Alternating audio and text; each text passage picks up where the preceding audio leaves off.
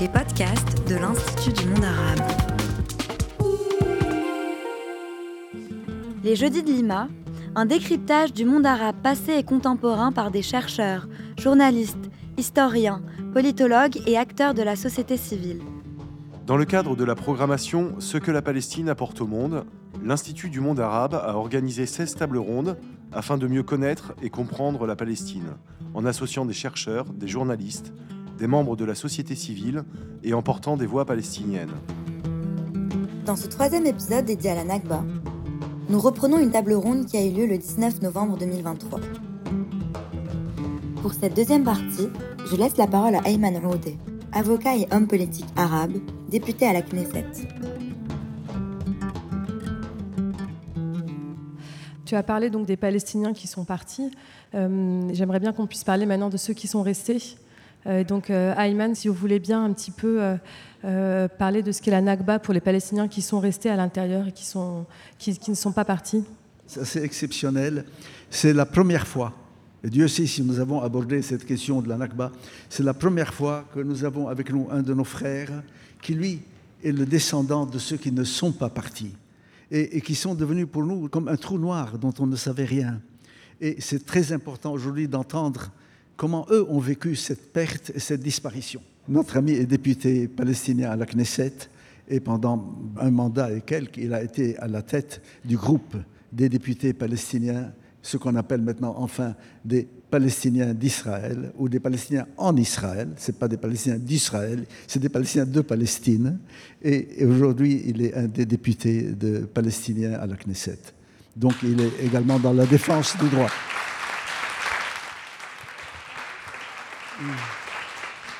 شكرا لكم جميعا tous. آه، أنا تاثرت من حديثك العزيز الياس Il me dit qu'il a été ému. وأنتم بتعرفوا انه أنا والياس من بلد وحده من مدينه حيفا Nous venons de la même ville de Haïfa. في مدينه حيفا في العام 47 كان في 70 ألف فلسطيني En 47, dans la ville de Haïfa, donc dans notre ville, pour vous donner un cas précis, il y avait 70 000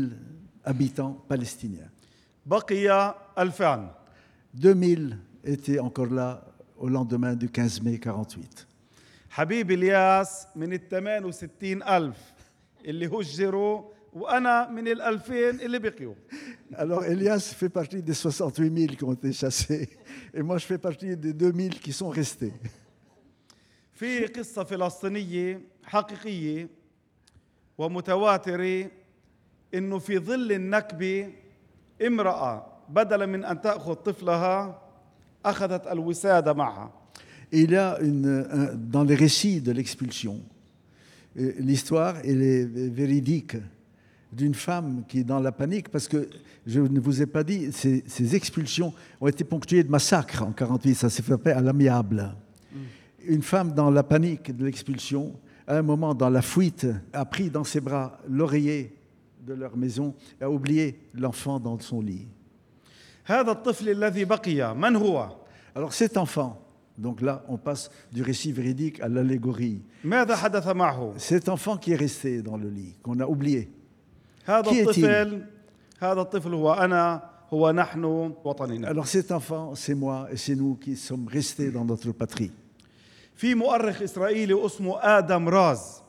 Il y a un historien israélien qui s'appelle Adam Raz كتب عن نهب البيوت في حيفا في العام 48 qui a écrit un ouvrage sur le pillage des maisons vidées de leurs occupants en 1948. يقول آدم راز Et Adam Raz dit بأن الجريمة ارتكبت باسم الشعب اليهودي que ce crime a été écrit au nom du peuple juif, ولكن بن أراد للشعب أن يقوم بالجريمة mais c'est Ben Gurion qui a incité ce peuple à commettre le crime. فشج فشجع الناس أن تنهب بيوت الناس Et il a quelque part donné le feu vert pour que ces expulseurs pillent les maisons et les demeures des expulsés. لماذا؟ لكي يصبح مصلحة مباشرة لكل إنسان في إسرائيل أن لا يعود الياس أن لا يعود اللاجئون Et ainsi pour que chaque individu en Israël ait un intérêt à ce qu'aucun de nous ne revienne. C'est-à-dire, c'est comme une opération qui a fait de chacun un voleur en lui disant, maintenant, il s'agit de préserver chacun de vous votre butin. الياس تحدث عن اللاجئين J'ai parlé des réfugiés, ولكن احنا ربع المواطنين العرب الفلسطينيين الذين بقوا في وطنهم هم mais nous, qui sommes restés en Palestine, eh bien, le quart des Palestiniens qui sont encore dans leur patrie sont en fait des réfugiés, c'est-à-dire des déplacés à l'intérieur de leur terre.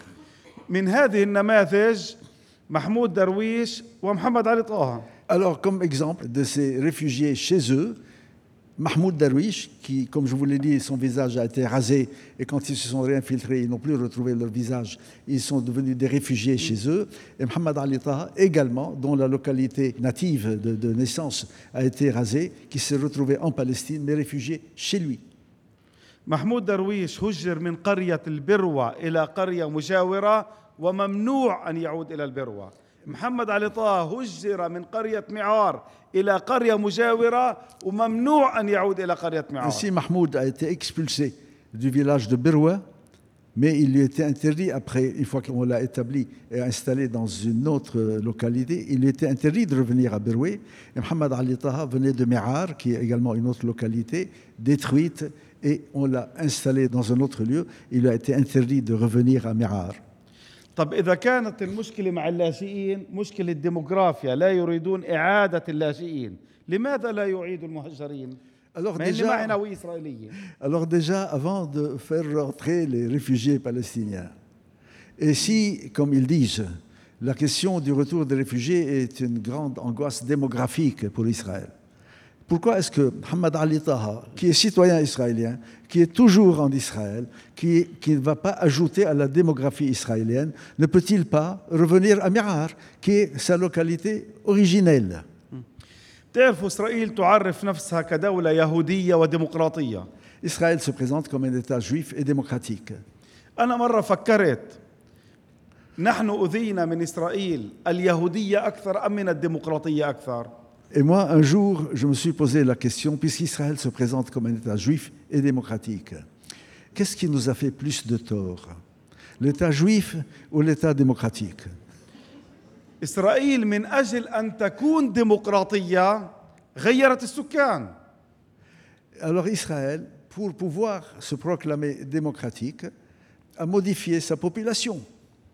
يعني كان إيه، في إيه، أغلبية بلاسي. عربية طردت الأغلبية العربية من أجل أن تصبح ديمقراطية Et quelque part, les conditions de l'apparition d'une démocratie israélienne passaient par le fait que la majorité arabe devait devenir minorité.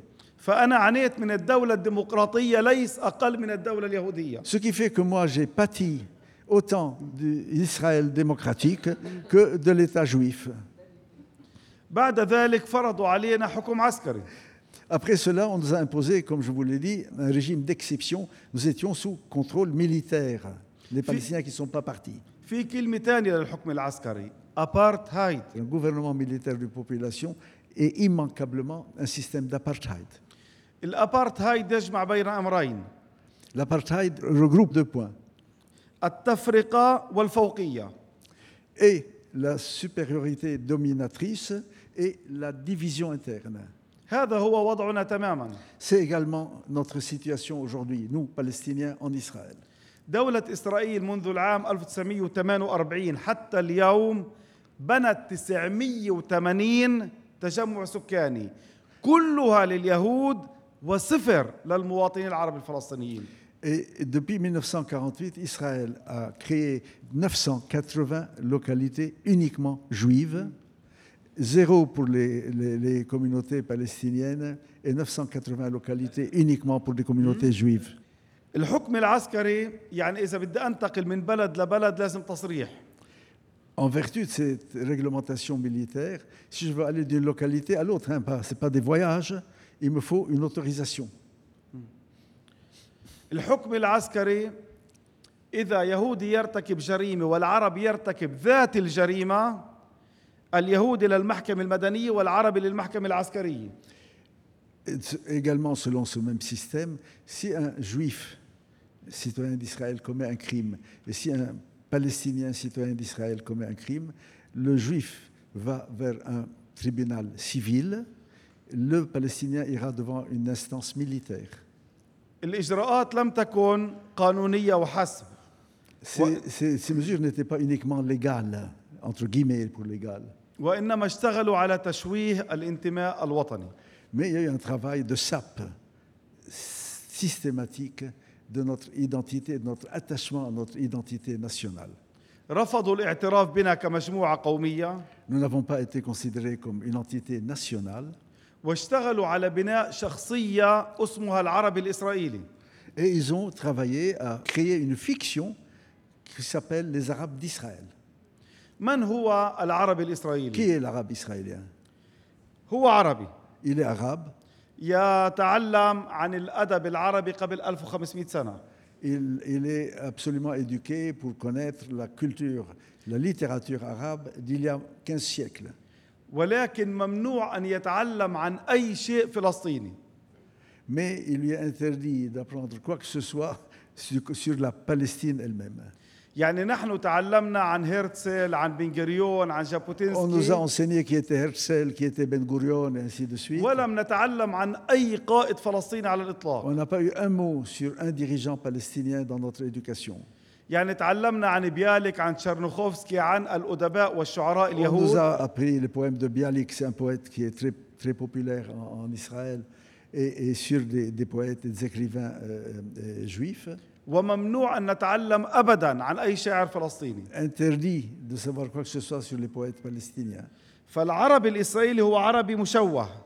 دونك لاغاب اسرائيلي ات ان عرب ديناتوري ولكن ماذا مع الشق الثاني الإسرائيلي؟ هل هو كامل؟ مي لوتر اسبي لوتر بوندون اسرائيليان ايتيل كومبلي إسرائيل دولة اليهود. اسرائيل الاتا دي جويف با ان اتا جويف الاتا دي جويف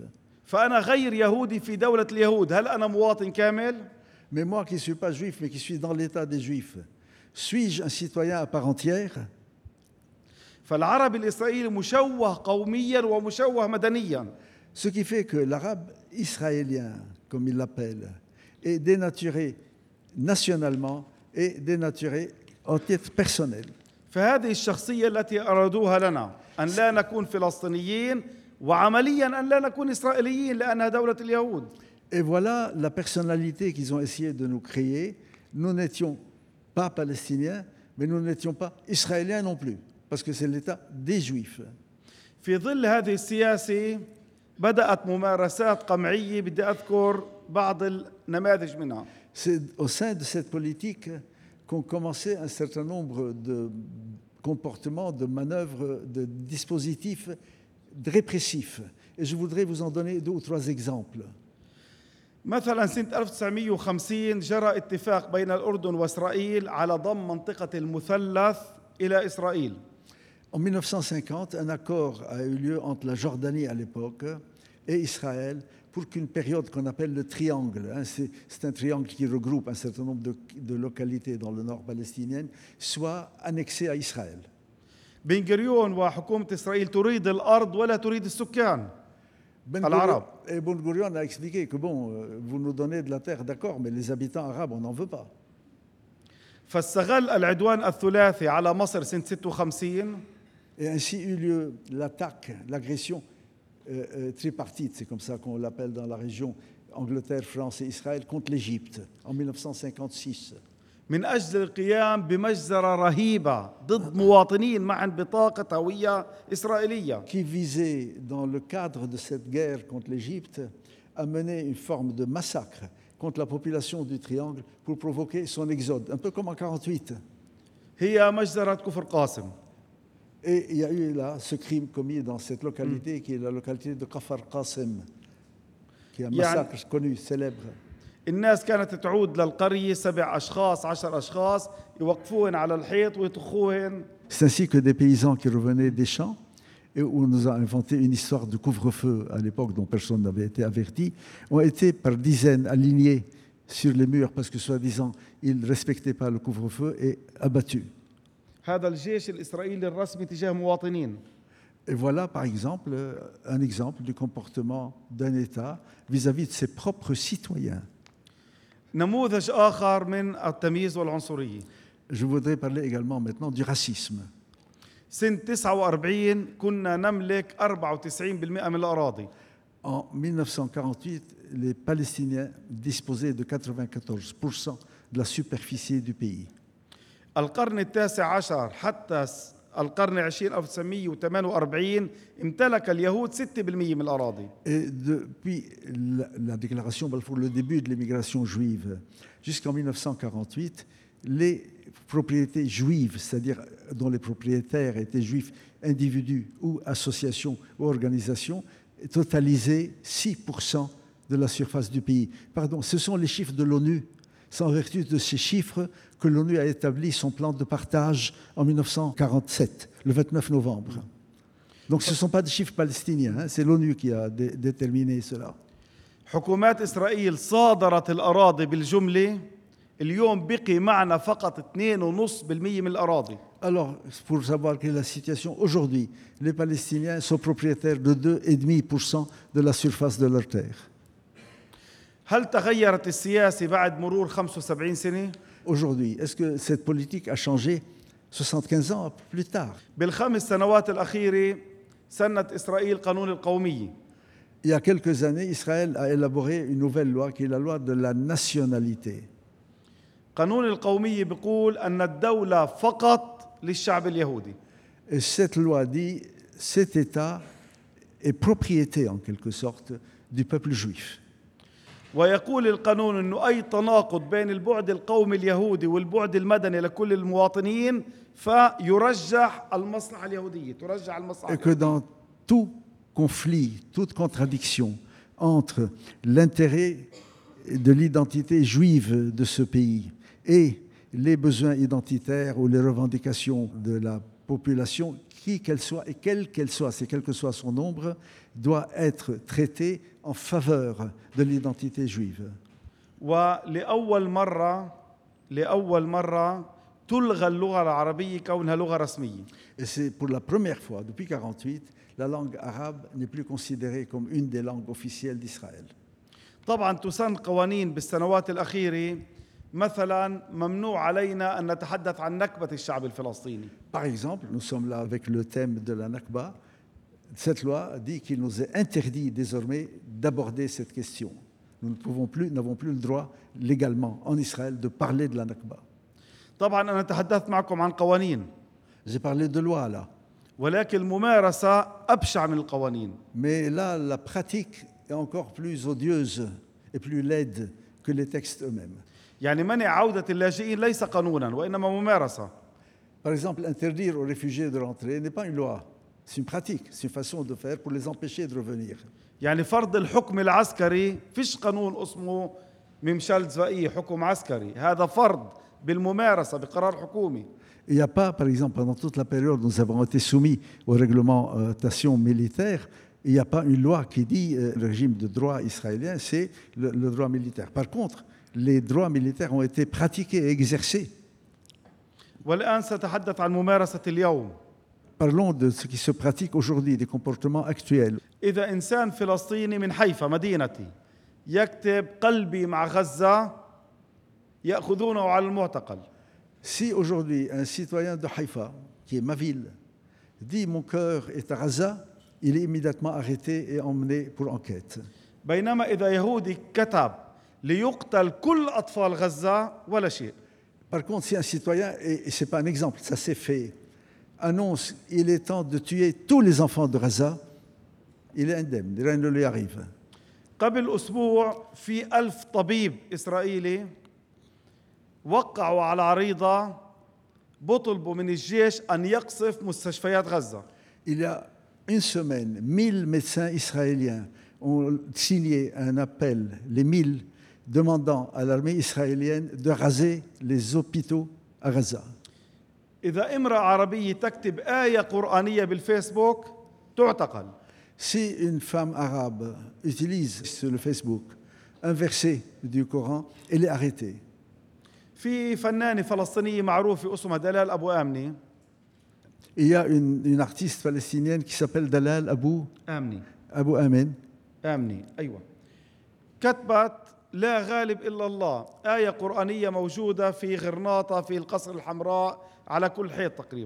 Et qui, dans la situation actuelle, a publié un, verset coranique qui est un peu partout sur les monuments andalous, hein, à Grenade. Il n'y a de vainqueur que Dieu.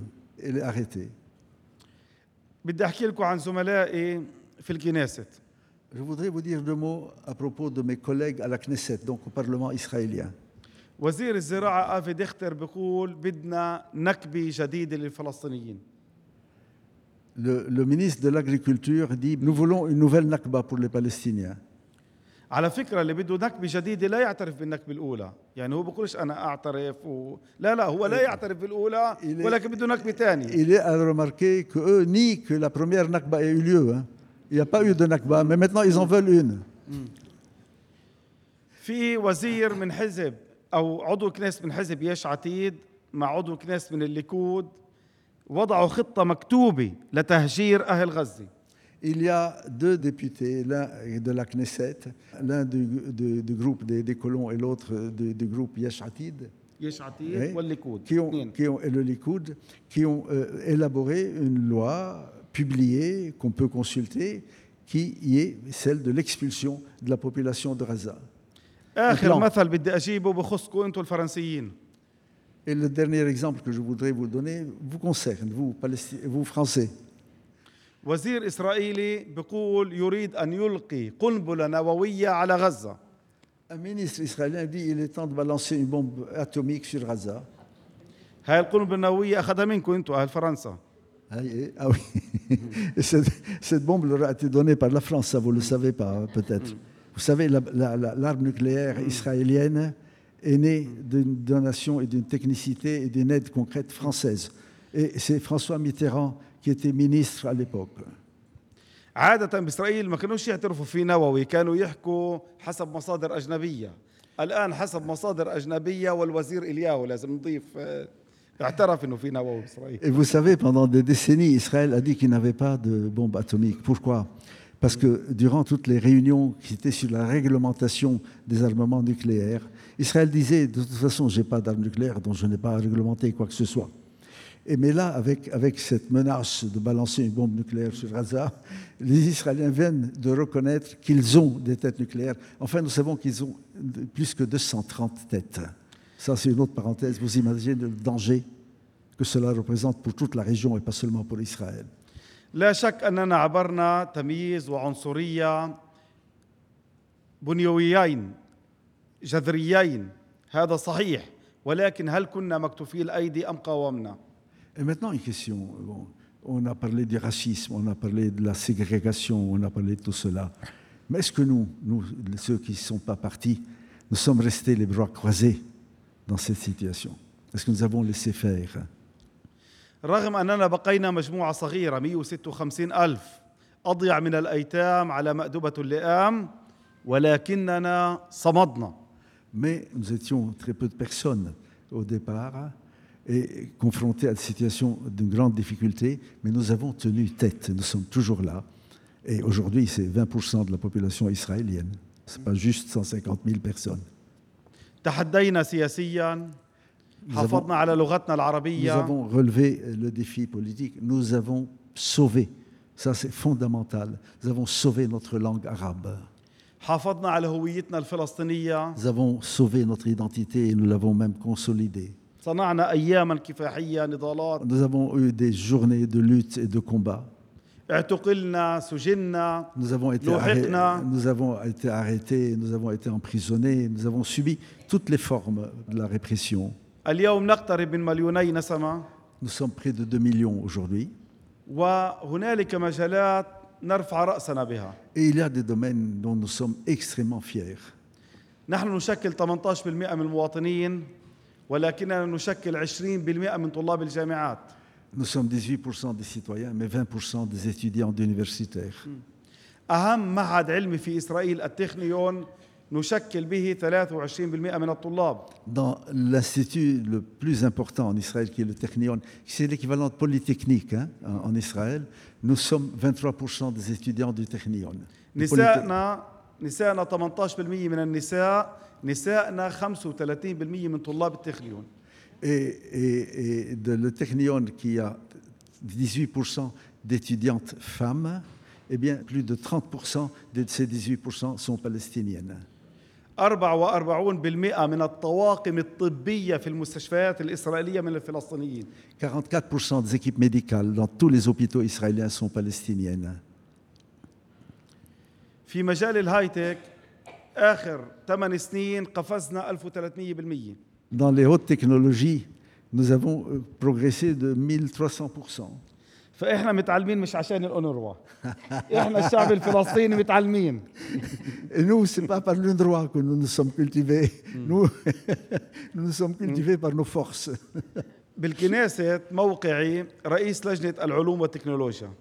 مو ما بوزيسيون على الكنيست كو c'est que je suis le président de la commission des sciences et de la من موقعي طلبت أن أعرف هل الأرشيف الإسرائيلي مفتوح أم مغلق؟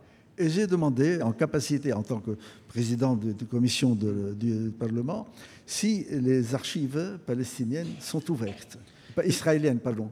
الأرشيف العام في إسرائيل مغلق منه 86% ممنوع أي إنسان يدخل على 86% Alors, euh, sur la totalité des archives officielles israéliennes, 86% des archives sont interdites à la consultation.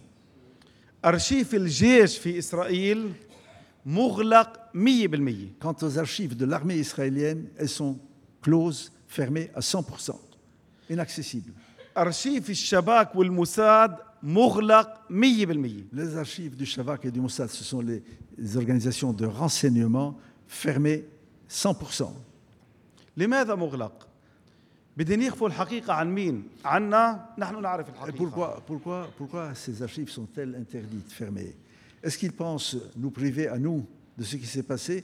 Ce n'est pas la peine, nous avons vécu cela, nous savons ce qui s'est passé.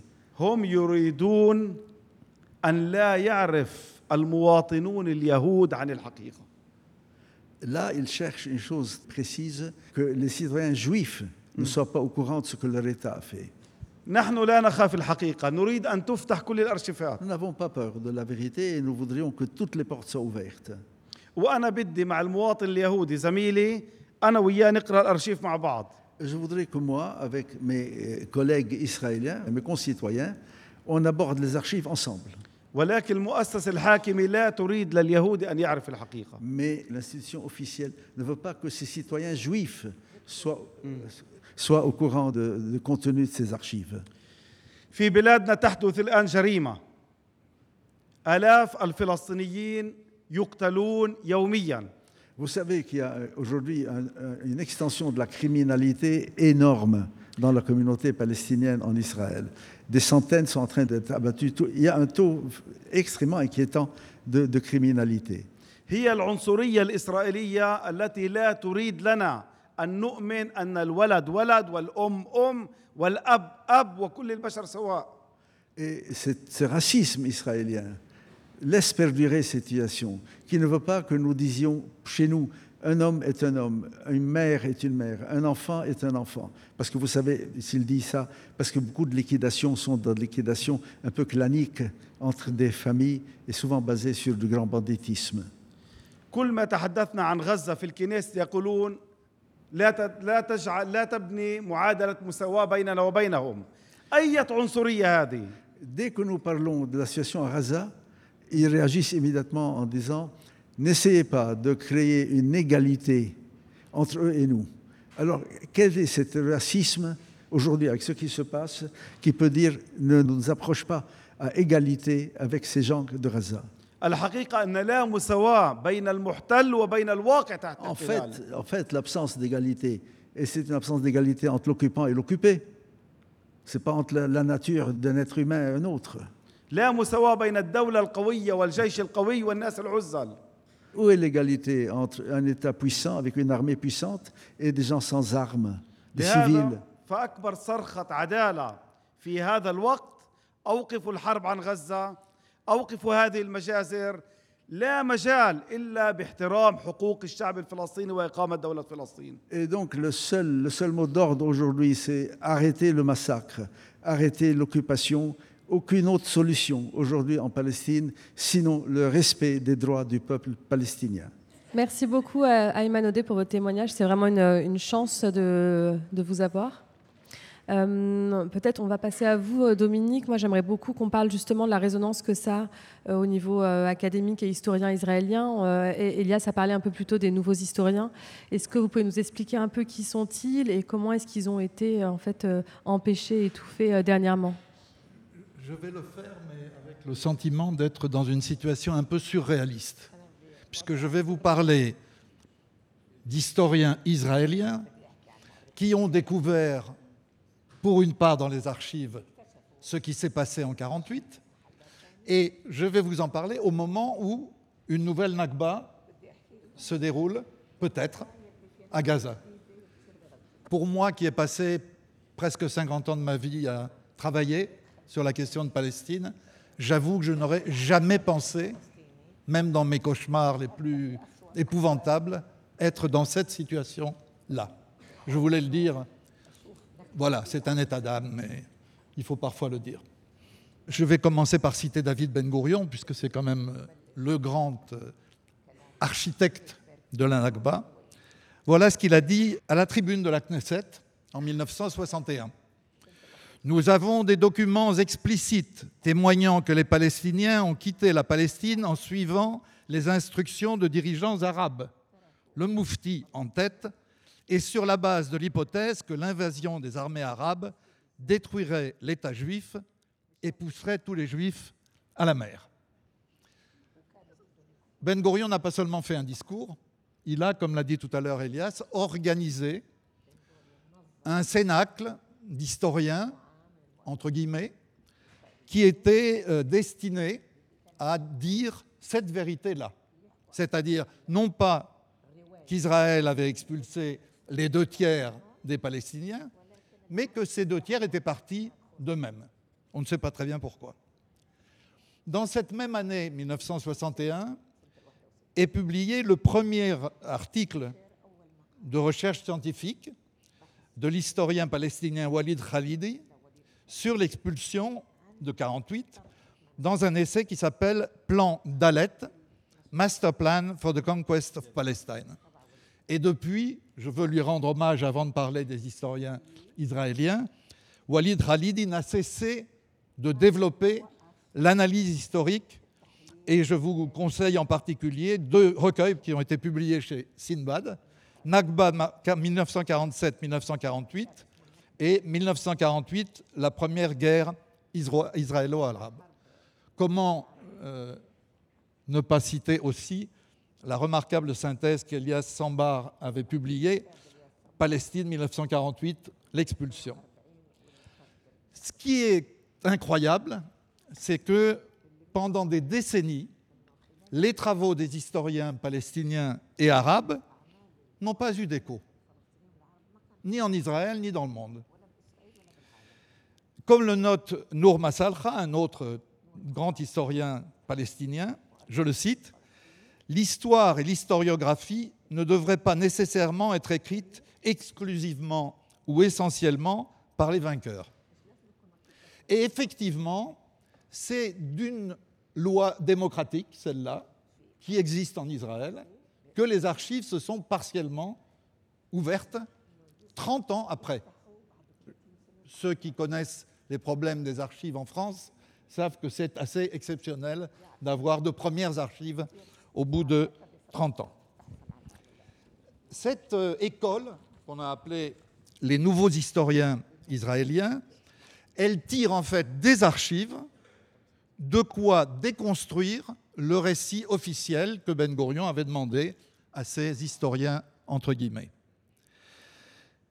Le pionnier s'appelle Benny Morris et son premier livre date de 1987, donc peu de temps après l'ouverture des archives. Il s'appelle The Birth of the Palestinian Refugee Problem. Sa thèse, centriste on peut dire, c'est que, je le cite, le problème palestinien est né de la guerre et non d'une intention ni juive ni arabe. Il reste que, et c'est pour ça que je vais le citer, Benny Morris, malgré tout, a été le premier à aller fouiller dans les archives et à trouver des choses fondamentales pour l'appréciation de cette histoire. D'abord, Benny Morris nous dit, après les avoir étudiés de fond en comble, qu'il n'y a dans les archives, je cite, aucune preuve attestant que les États arabes et le Haut Comité arabe palestinien souhaitaient un exode de masse et qu'ils aient publié une directive générale ou des appels aux Palestiniens à fuir. Thèse centrale euh, des historiens euh, sionistes.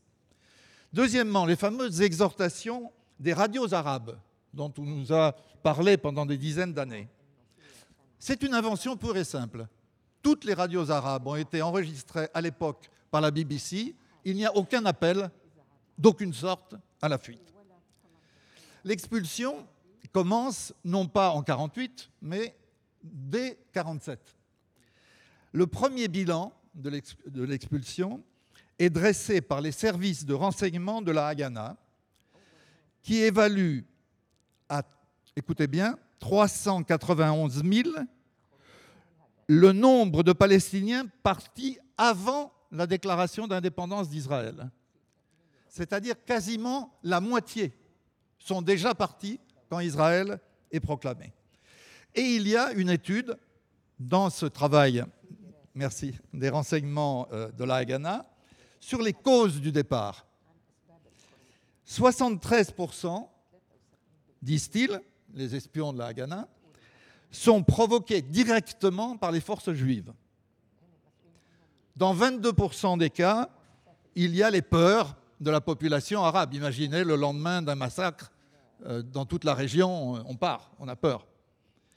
Et seuls 5% des réfugiés ont suivi des appels locaux à la fuite.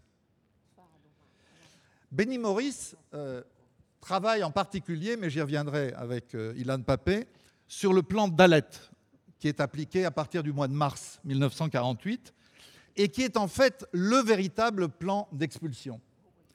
Voilà ce qu'il explique, euh, Benny Morris. L'essence du plan Dalet était, je cite, de chasser toutes les forces hostiles et potentiellement hostiles de l'intérieur du territoire du futur État juif d'établir une continuité territoriale entre les principales concentrations de population juive et d'assurer la sécurité des futures frontières avant l'invasion arabe attendue. Et Benny Morris en dit presque plus qu'il ne le veut, là. Il dit Comme les irréguliers arabes étaient basés et cantonnés dans les villages, et comme les milices de nombreux villages participaient aux hostilités contre la communauté juive, la Haganah considérait la plupart des villages comme activement ou potentiellement hostiles. À partir de 1948, au mois de juillet, la fin de la première trêve des combats, le 12 juillet, c'est la généralisation de l'expulsion qu'on pourrait dire nettoyage ethnique. Il n'y a plus de doute. Un homme que vous connaissez, par son activité plus tard, s'appelle Yitzhak Rabin. Il est lieutenant-colonel de la Haganah et il se trouve à proximité euh, de Lida et de Ramleh, pas Ramallah, hein, Ramleh, et euh, il va voir Ben Gurion et lui dit Qu'est-ce qu'on fait avec. Il y a 75 000 Palestiniens, presque un dixième de l'exode total. Et Ben Gurion ne répond pas, il fait ce geste. Et il est suivi euh, de l'application de cette directive par Yitzhak Rabin. 75 000 personnes en deux jours sont emmenées, mitraillettes à la main, vers euh, la Jordanie. Peu après, Ben Gurion visite Nazareth. Et il voit des Palestiniens, il dit Mais qu'est-ce qu'ils font là? Mais qu'est-ce qu'ils font là? En fait, c'est un général de la Haganah qui n'a pas compris pour lui, comme ce sont des chrétiens, on ne doit pas les expulser. Euh, il y a eu quand même une expulsion massive euh, de Nazareth, chrétien ou pas chrétien. Benny Morris insiste aussi beaucoup dans son travail sur ce qu'il appelle le facteur atrocité. Parce qu'on parle souvent euh, du massacre de Der Yassin, mais au total, Benny Morris, plus tard, chiffrera à 70 le nombre de massacres locaux commis par la Haganah, le, euh, ou bien l'Irgun. Qui organise l'expulsion? C'est un mystère dans l'historiographie euh, sioniste. C'est un comité du transfert, c'est son nom. Comité du transfert. Il coordonne toutes les opérations et son chef est un certain Josef Weitz qui, huit ans avant, en 1940 donc, écrivait dans son journal ce qu'il allait faire huit ans après. Je le cite, Il n'y a pas de place pour deux peuples dans ce pays. La seule solution, c'est la terre d'Israël sans Arabes. Il n'y a pas d'autre moyen que de transférer les Arabes d'ici vers les pays voisins. On dirait Ben-Gvir ou Smotrich dans le texte. Ben Gurion aussi défend depuis longtemps l'idée de transfert. On s'est demandé pendant des années, les historiens britanniques, pourquoi Ben Gurion a appuyé le plan Peel, qui était le premier plan de partage de la Palestine euh, en 1937, au moment de la grande révolte palestinienne. Et en fait, Ben Gurion répond à cette question. Il dit l'État que les Britanniques nous proposent est tout petit, mais il y est écrit qu'on va transférer les Arabes qui s'y trouvent vers la Transjordanie. Les Arabes qui s'y trouvent, c'est bagatelle 200 000 à l'époque. Et Ben Gurion dit à l'état-major sioniste il faut approuver ce plan parce qu'il nous donne la possibilité future de ce transfert. Inutile de dire, évidemment, que les Palestiniens qui sont expulsés, euh, Elias l'a dit tout à l'heure, on a fait main basse sur leurs euh, biens, sur leurs terres, sur leurs maisons, sur leurs ateliers. C'est évidemment pas par hasard euh, qu'on a, en décembre 48, une première version de la loi des absents qui permet de légaliser l'ensemble des destructions et euh, des vols qui ont été euh, commis. Alors, là où euh, Benny Morris a quand même un problème, c'est avec Ben Gurion lui-même. Parce que dans le texte des archives, dans tous les textes qu'il a vus, c'est clair que Ben Gurion dirige l'expulsion. Mais il dit, pour essayer de préserver quand même le premier Premier ministre d'Israël, le vrai père euh, fondateur d'Israël, Ben Gurion, je cite, voulait clairement que le moins d'Arabes possible demeurent dans l'État juif. Il espérait les voir partir, il l'a dit à ses collègues et assistants, mais Ben Gurion s'est toujours abstenu d'émettre des ordres d'expulsion clairs ou écrits. Il préférait que ses généraux comprennent ce qu'il souhaitait les voir faire. Il entendait éviter d'être rabaissé dans l'histoire au rang de grand expulseur et ne voulait pas que le gouvernement israélien soit impliqué dans une politique moralement discutable. Et ayant écrit cela, ben, Benny Morris conclut il n'y a pas eu de plan d'expulsion prémédité de la part de Ben Gurion. Alors, ce qui est ironique dans l'histoire, c'est que les gens évoluent, les situations aussi. Et voilà que, en pleine seconde intifada, Benny Morris, l'historien pionnier des nouveaux historiens, devient un des principaux agitateurs en faveur de Sharon et en faveur de la répression de la seconde intifada. Et du coup, il se contredit, mais d'une manière euh, qui serait presque ridicule, si ça n'était aussi grave. Il donne une interview en 2004, donc bien après ses œuvres euh, écrites, au journal Haaretz, et voilà ce qu'il dit. Dans certaines conditions, une expulsion n'est pas un crime de guerre. Je ne pense pas que les expulsions de 1948 étaient des crimes de guerre. On ne fait pas d'omelette sans casser des œufs. Car, poursuit Benny Morris, un État juif n'aurait pas pu être créé sans déraciner 700 000 Palestiniens. Il était donc nécessaire de les déraciner. Il n'y avait pas d'autre choix, j'insiste sur le mot choix, que d'expulser cette population.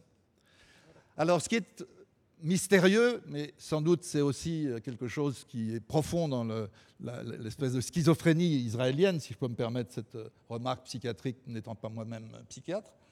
Euh, il y a toujours une manière de danser d'un pied sur l'autre.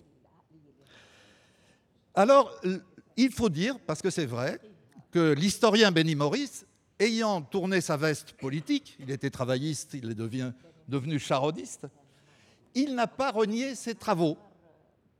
Et donc, quand il produit une deuxième édition euh, de son livre The Birth of the Palestinian Refugee Problem, il dit, c'est dans la préface, de nouveaux documents ont révélé des atrocités dont je n'avais pas connaissance lors du premier livre.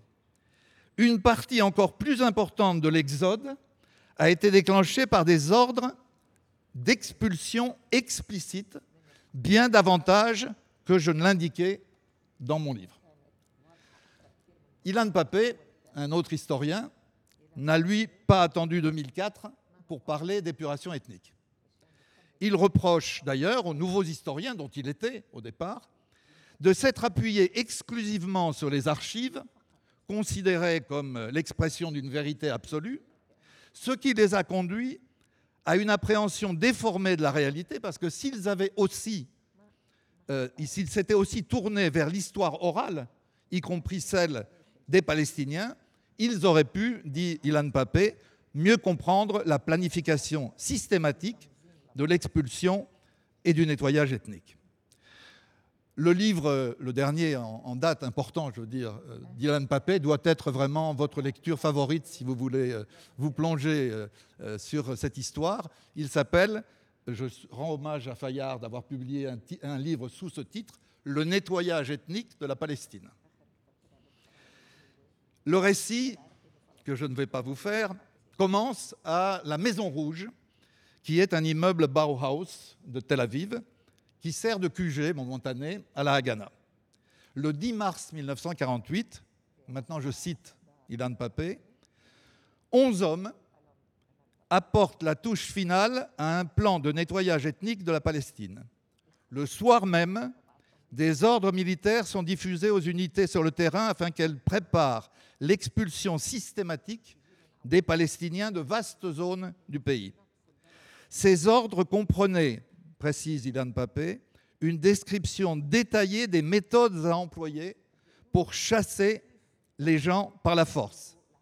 Et six mois plus tard, plus de 800 000 personnes, dit Ilan Papé, ont été déracinées, 531 villages détruits et 11 villes vidées de leurs habitants. Pour Ilan Papé, je le cite encore, ce plan du 10 mars et sa mise en œuvre systématique dans les mois suivants constituent donc un cas évident d'opération de nettoyage ethnique, lequel est désormais considéré, comme vous le savez, par la loi internationale comme un crime contre l'humanité. Il est évidemment impossible ici de résumer tout le travail d'Ilan Papé, c'est un travail euh, remarquable. Je ne citerai qu'un seul fait qui me paraît le plus euh, choquant et en même temps révélateur. C'est la constitution, avant la Seconde Guerre mondiale, avant, d'un fichier de tous les villages arabes de Palestine. L'actualisation, je cite Papé, définitive des dossiers des villages se déroula en 1947. Elle se focalisa sur la constitution de listes de personnes recherchées dans chaque village. En 1948, les troupes juives utilisèrent ces listes pour des opérations de recherche et d'arrestation. C'est toujours le même euh, vocabulaire hein, qu'on emploie euh, aujourd'hui, en particulier en Cisjordanie et à Jérusalem-Est.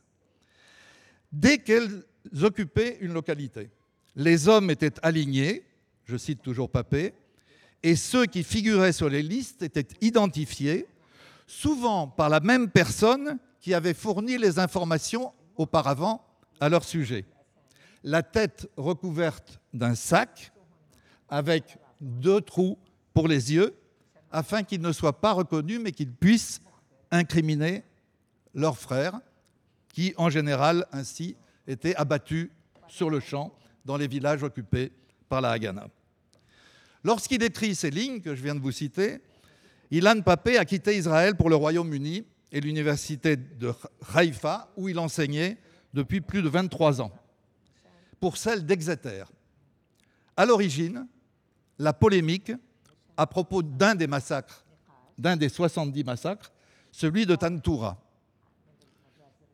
Euh, Tantoura est un petit village portuaire, 1600 habitants arabes, au sud de Haïfa.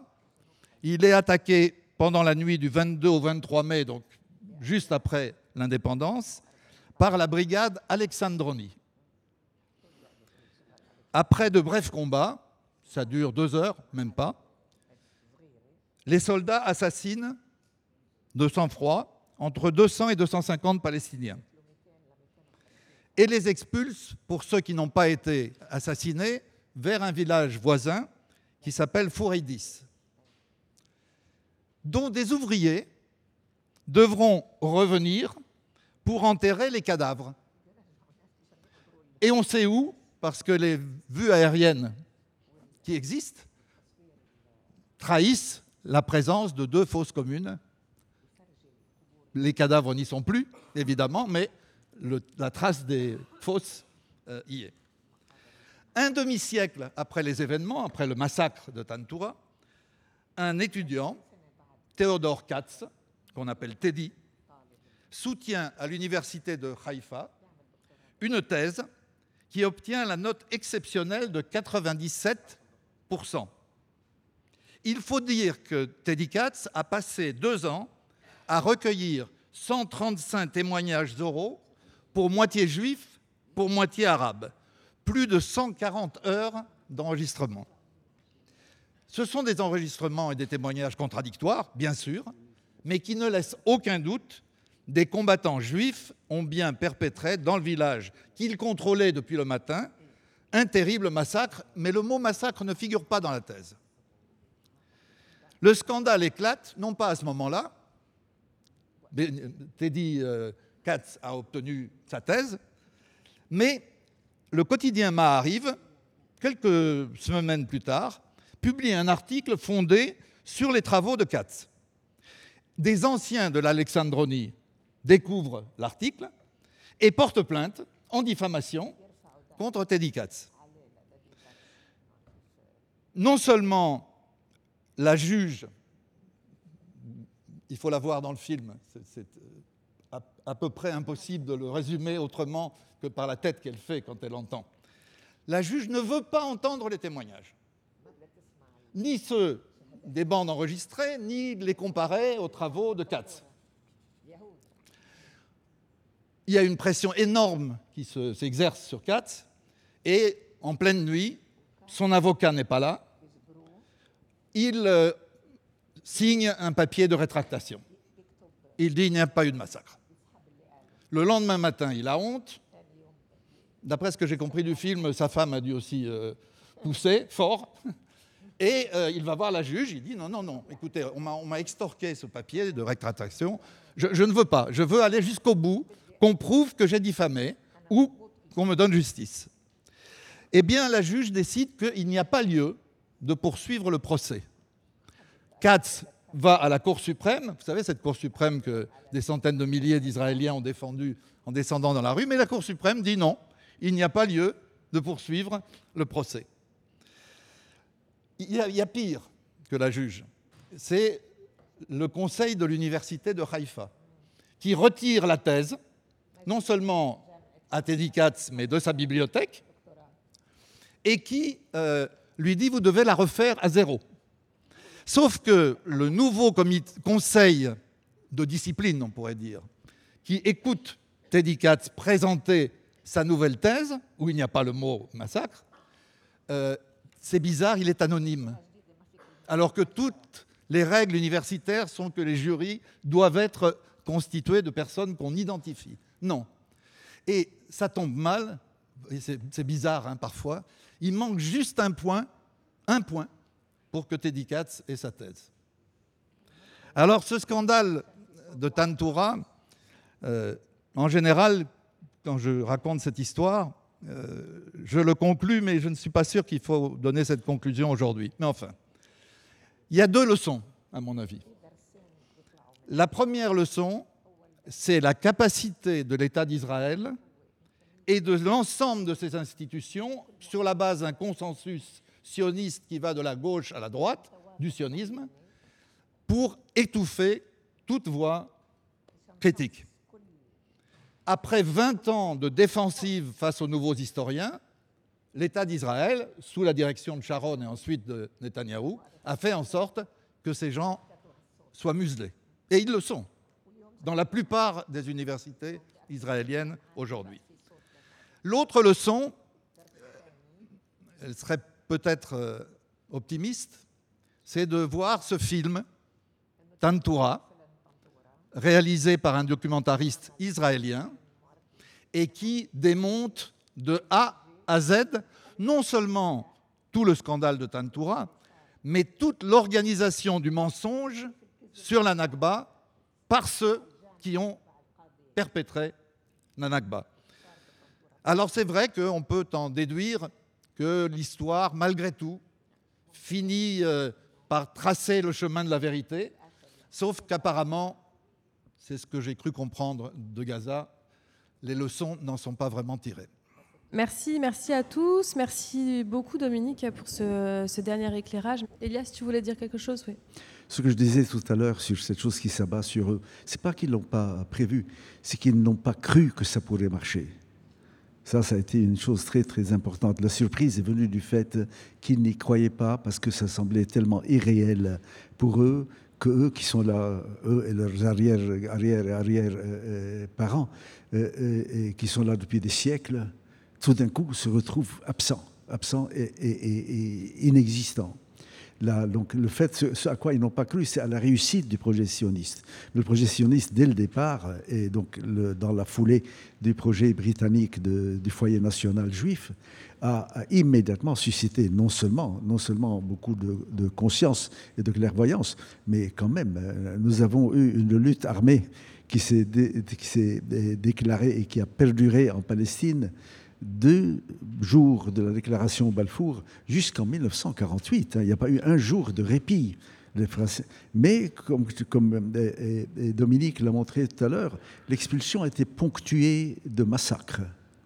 Et, le message était très très clair. On l'entend aujourd'hui à Gaza. Si vous partez, vous aurez la vie sauve. Si vous restez, rien ne garantit que vous restiez vivant.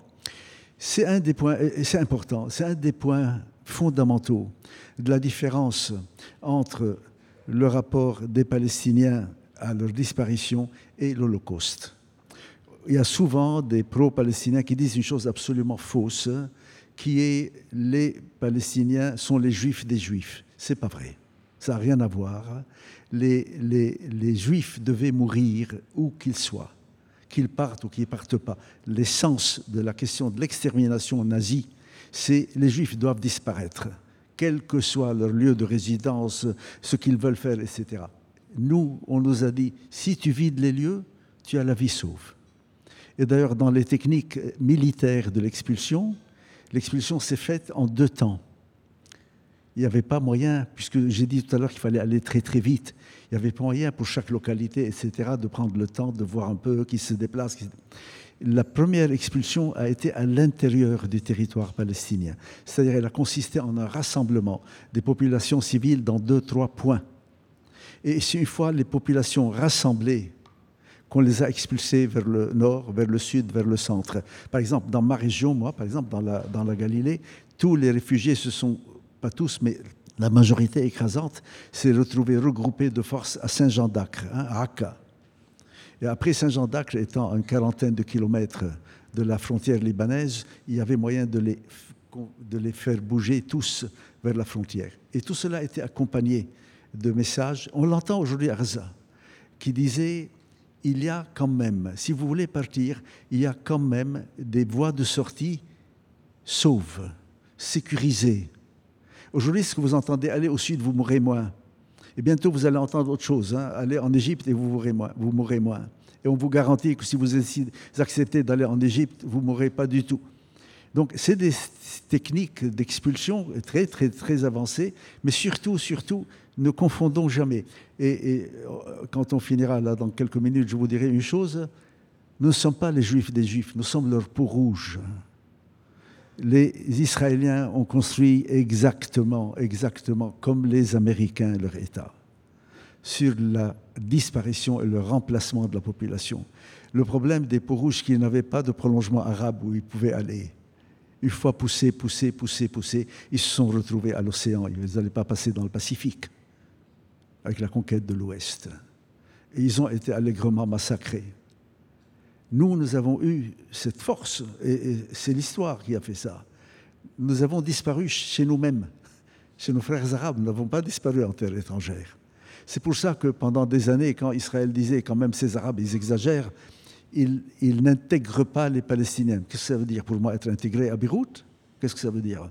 Apprendre la langue que je ne connais pas, apprendre la cuisine que je ne connais pas, apprendre l'histoire. Mais je suis chez moi.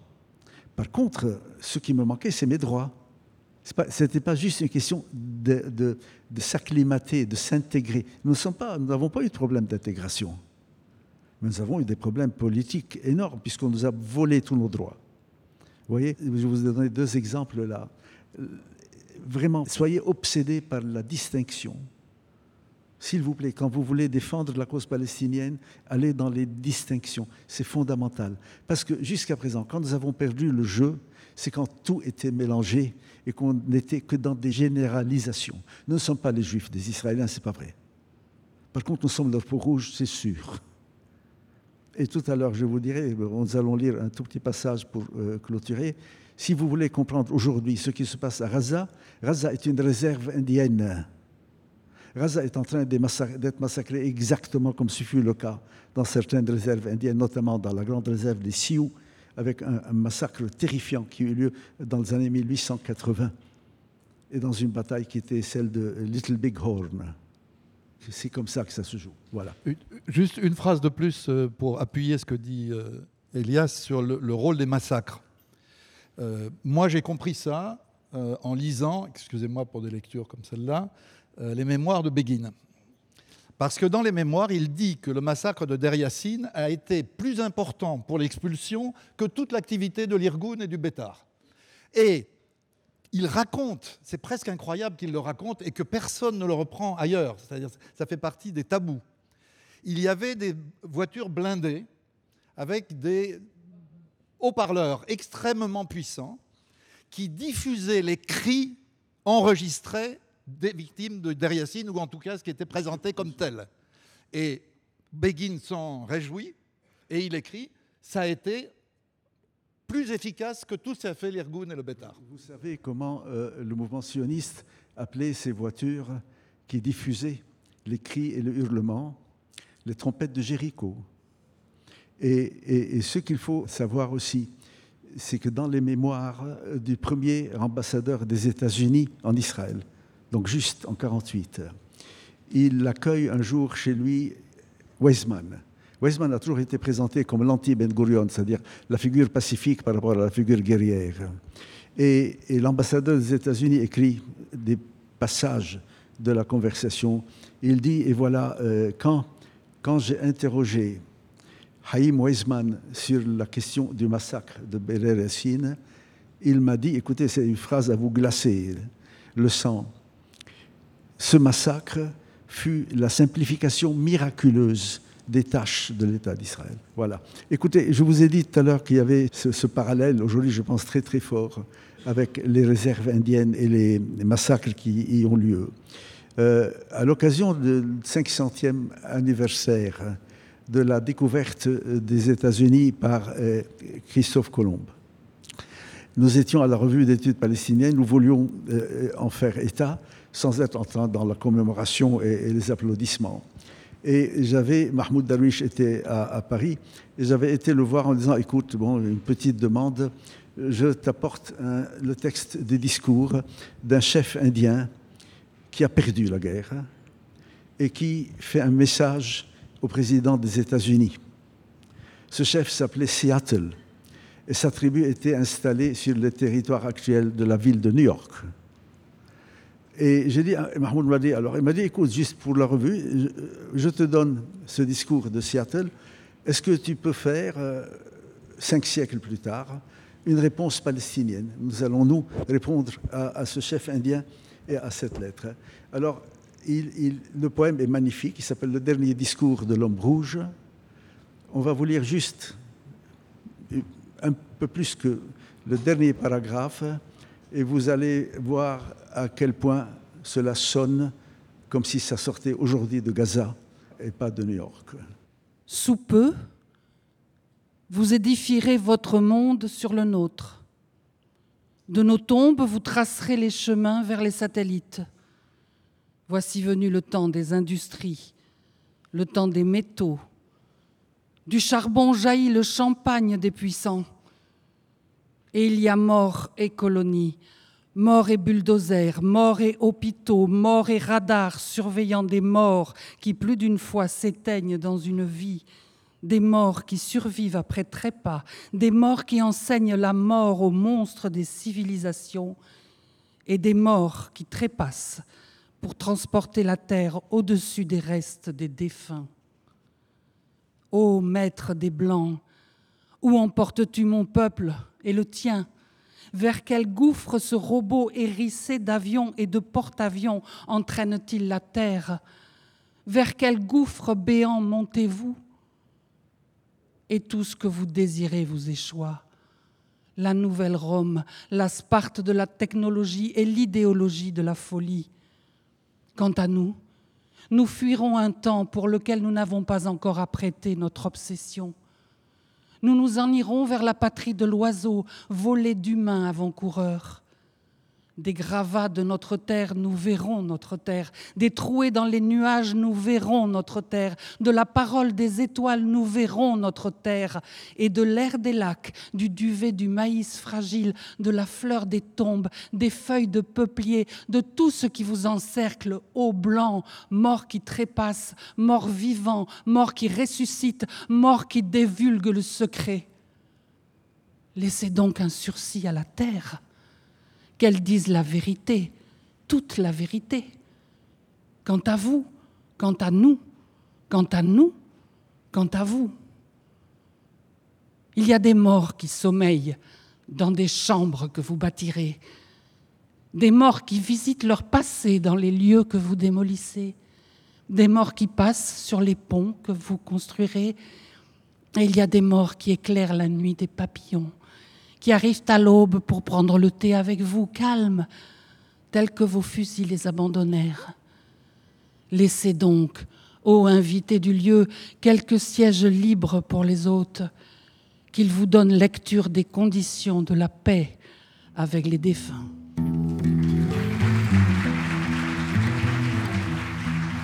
C'était un podcast de l'Institut du monde arabe. Réalisation Making Waves. Retrouvez les podcasts de l'Institut du monde arabe sur toutes les plateformes.